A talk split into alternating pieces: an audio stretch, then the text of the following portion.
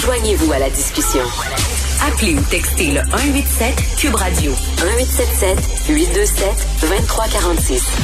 Alors, vous savez que le premier ministre François Legault a ouvert l'école à temps plein pour tous euh, au Québec. Alors, il y en a qui s'en réjouissent en disant, ben, les étudiants, les jeunes, surtout les jeunes secondaires, avaient besoin de socialiser, avaient besoin de se voir, de retourner en classe. Il y en a d'autres qui sont pas trop sûrs. C'est une très bonne idée. On a parlé hier à un épidémiologiste qui nous disait, oui, bon, je comprends la santé mentale des jeunes, oui, mais d'un autre côté, il y a les variants, il y a la troisième vague.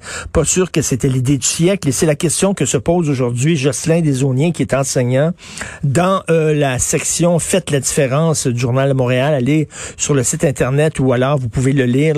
son texte est publié dans la version papier du journal aujourd'hui. Donc, M. Desauniers publie un texte intitulé Le beau risque de François Legault. Il est avec nous. Bonjour, M. Jocelyn Desauniers. Bonjour, M. Martineau. Euh, c'est bien beau sur papier, mais vous, vous trouvez qu'en pratique, c'est peut-être pas l'idée du siècle. Ben non, c'est un risque qui est un petit peu étrange. Euh, pour bon, dans le texte, je le je l'ai défini en trois parties, mais je vais me concentrer juste sur une euh, principalement. C'est, à mon sens, ce qu'on a fait avec le réseau scolaire pendant une année de pandémie, c'est déjà un succès.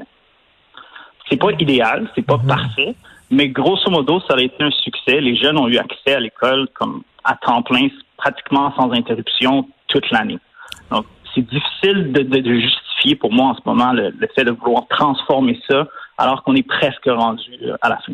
Euh, vous donc vous dites là, c'est-à-dire que le, le, le, la méthode mixte, c'est-à-dire un peu en présentiel comme on dit, puis euh, aussi une partie euh, à la maison, enseignement à distance, que ça fonctionnait?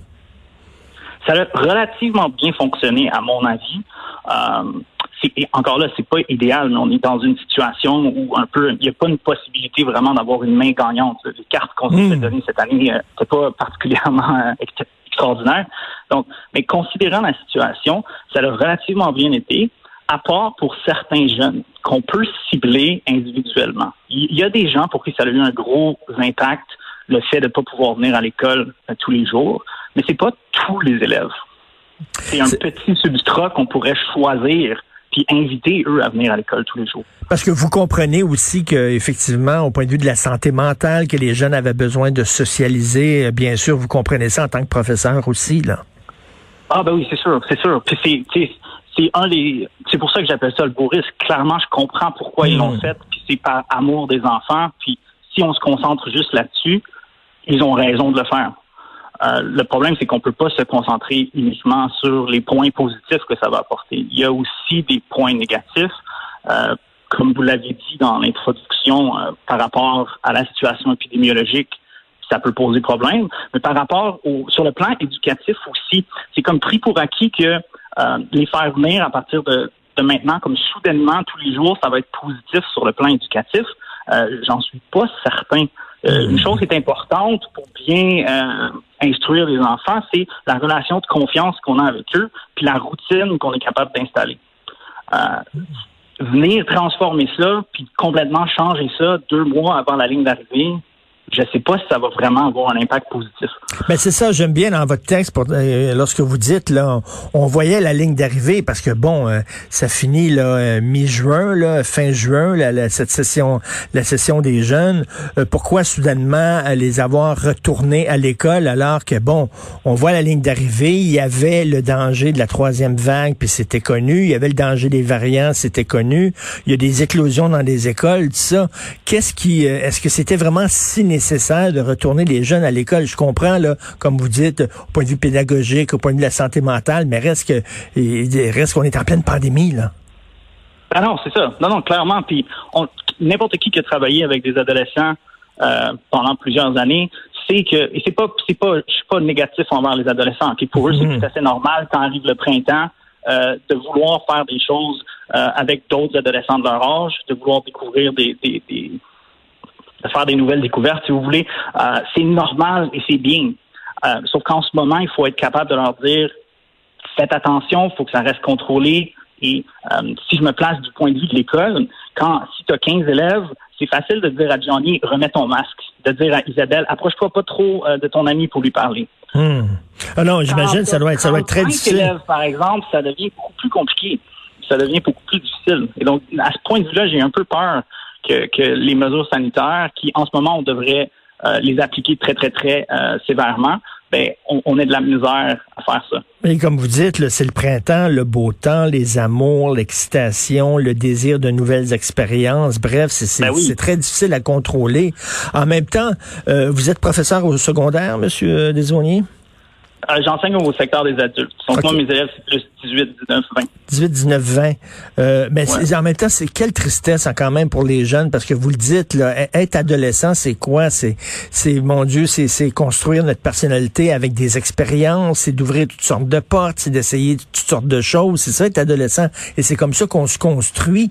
Mais on leur, on leur, ils peuvent pas faire ça à cause de la pandémie. Quelle tristesse quand même pour ces jeunes-là. Tout à fait. c'est pour ça que c'est le, c'est, à mon avis, c'est un peu ça. Là. Je parle de beau risque de François Legault. Pour moi, c'est ça le beau risque. Mm. Dire, je ne suis pas dans la tête à M. Legault, évidemment, mais pour moi, c'est ça. C'est son amour des enfants, des jeunes.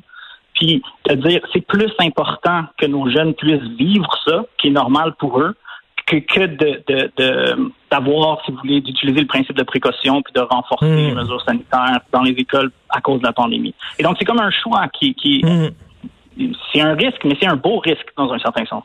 C'est ça. Et j'aime, j'aime beaucoup votre lettre comme ça parce que vous, euh, vous, c'est pas là, vous tombez pas à, euh, de, façon très sévère sur François Legault. Vous comprenez euh, l'idée qui était derrière sa décision, mais en même temps, vous vous demandez, et c'est tout à fait, c'est tout à fait juste. Là, vous vous demandez si c'est vraiment la, la, bonne décision. Surtout qu'il restait pas six mois. Là, il restait rien que quoi? Il restait deux mois, deux mois et demi d'école et c'est tout. Et pendant que je vous ai, Monsieur, Monsieur euh, aujourd'hui, dans la presse, il y a un texte sur les syndicats de professeurs et ils disent qu'ils veulent. Non, mais non, mais c'est très intéressant. Puis je, je suis d'accord avec eux. Euh, ils, veulent revenir aux missions essentielles de l'école. Et ils disent là, les professeurs, ça n'a pas de maudit bon sens. Dès qu'il y a un problème, une crise sociale, on pelte ça dans la cour de l'école. Par exemple, oh, il y a de l'intimidation sur euh, Internet, dans les médias sociaux, on va en parler à l'école. il y a l'hypersexualisation des jeunes filles, on va régler ça dans la classe. Euh, l'obésité, c'est important, il faut en parler aux étudiants. Et là, les profs disent, wow, time out, là. Est-ce que je peux rien enseigner, là, ma mission, revenir à ma mission essentielle? Ma mission est d'éduquer les enfants, pas de les élever. Vous en pensez quoi, ça? oui. Ben, ça revient quand, euh, il y a longtemps, quand j'étais à l'université, on, si ma mémoire est bonne, c'est Condorcet qui faisait la différence justement entre euh, éduquer et instruire. Oui. La, la mission principale d'un enseignant, à mon sens, je pense que c'est partagé par plusieurs enseignants, c'est instruire. Mmh. Euh, dans le sens et donc la partie éduquée qui était comme mise dans, dans une espèce de paquet euh, au, Québec euh, qui, qui, inclut la socialisation, qui inclut d'autres aspects qui sont importants dans la vie des jeunes. Oui, ça c'est vrai. Pour les jeunes, c'est important. Mais pour l'enseignant, c'est pas ça notre métier ben nécessairement. Euh, et c'est là que ça devient un peu compliqué. Les lignes deviennent floues entre instruire, éduquer, puis comme vous dites, élever l'enfant. Ben, tout à fait. Puis il y a comme un abandon euh, de la part des parents. je comprends qu'ils travaillent fort et tout ça, mais en disant ben ça, euh, je parlerai pas de sexualité avec mes enfants, c'est le prof qui va le faire. Je parlerai pas de politesse et de savoir-vivre avec mes enfants, c'est le prof qui va leur enseigner. Euh, à un moment donné, déjà, vous avez des classes nombreuses, déjà, déjà que vous avez des cols lourds, mais si en plus on mhm. vous demande de, de, de, de, traiter de tous les problèmes dans la société, vous allez péter aux frettes. Là. Ben, ben surtout que c'est pas souvent c'est pas notre spécialité. Euh, on peut prendre l'exemple euh, qu'il y a eu euh, récemment cet hiver sur les, capsules de Télé-Québec sur le racisme systémique. Ok? Oui. C'est le, le, je veux pas embarquer dans une discussion sur ce contexte-là, mais le fait d'en parler à l'école pose un problème parce que les enseignants, on n'est pas dans une position où on a la légitimité de dire si ça existe ou non. C'est pas notre travail de, de prendre cette décision-là. donc, ça devient extrêmement compliqué après de dire faut en parler avec les jeunes. Hmm.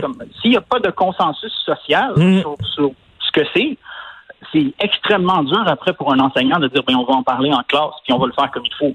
Tout à fait, non, tout à fait. Moi, moi, j'ai toujours trouvé que les, les, les, les, enseignants sont des saints. C'est une profession extrêmement importante et on, on, on, pousse le bouchon un peu trop, on vous en demande un peu trop. Donc, je suis d'accord avec les syndicats et d'ailleurs, je vous encourage à écrire d'autres textes, d'autres chroniques. Le très hâte de vous relire sur des sujets. J'ai bien aimé votre chronique d'aujourd'hui. Le beau risque de François Legault, l'école à temps plein pour tous. Merci beaucoup, Monsieur Jocelyn Desauniers. Ben, merci à vous, M. Martineau. merci, bonne journée.